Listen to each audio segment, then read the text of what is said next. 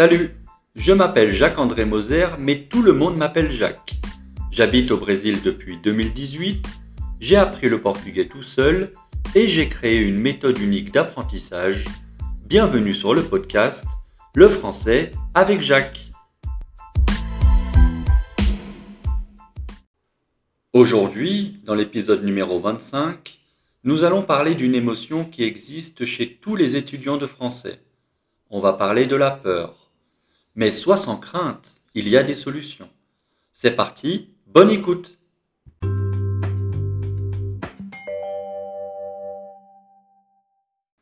Si vous écoutez cet épisode, c'est que vous avez forcément eu une fois le sentiment de la peur qui s'est mélangé à votre apprentissage. Mais je vais vous dire quelque chose, c'est tout à fait normal. Quand on veut commencer à apprendre quelque chose de nouveau, comme une langue étrangère, indirectement on se met des barrières en pensant que ça va être très difficile. Donc ce sentiment de peur s'installe à travers une pensée subjective que vous vous mettez dans la tête. On pense avoir peur, mais en fait cette peur est un manque de confiance en soi. C'est de ces deux choses que l'on va parler ensemble et qui se connectent directement. La peur et le manque de confiance en soi.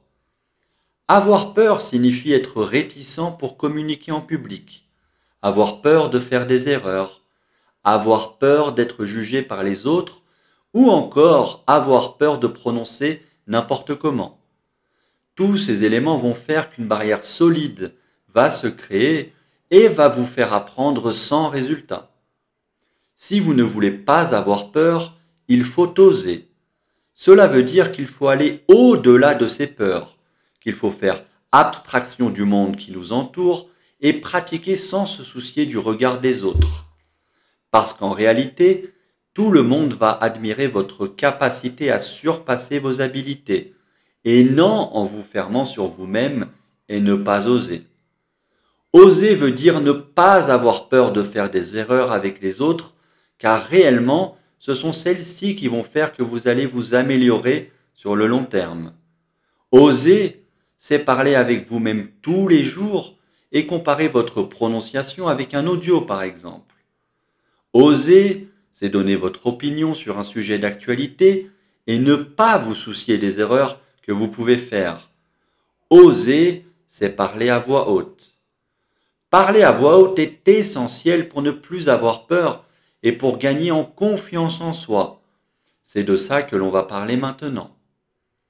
La confiance en soi pour parler une langue étrangère est la clé. Elle va vous permettre d'ouvrir les portes de la communication et des opportunités. En réalité, la confiance aide sur beaucoup de choses en général dans la vie, mais pour l'apprentissage du français, c'est un pilier essentiel pour pouvoir parler plus naturellement. Prenons une situation pour mieux comprendre cela. Imaginez quelqu'un qui veut commencer la musculation pour gagner des muscles, mais ne va pas à la salle faire des exercices.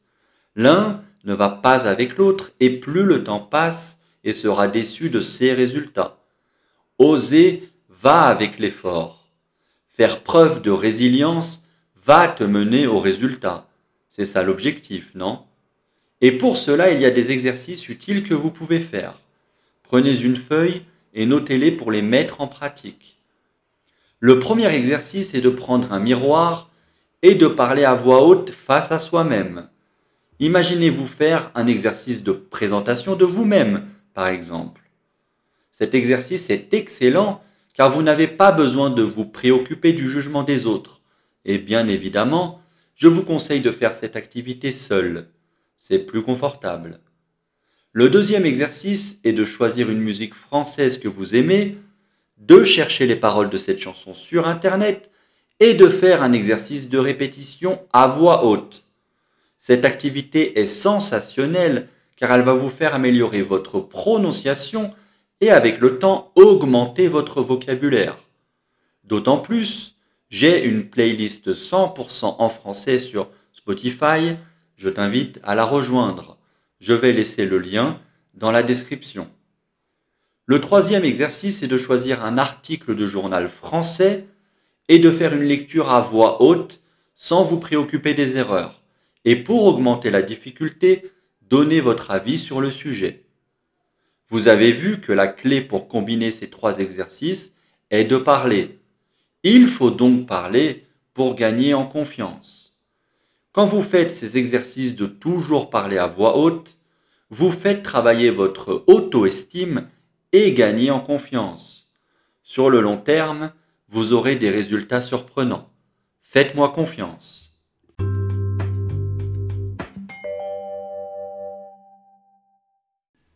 Et voilà, j'espère que vous avez aimé cet épisode.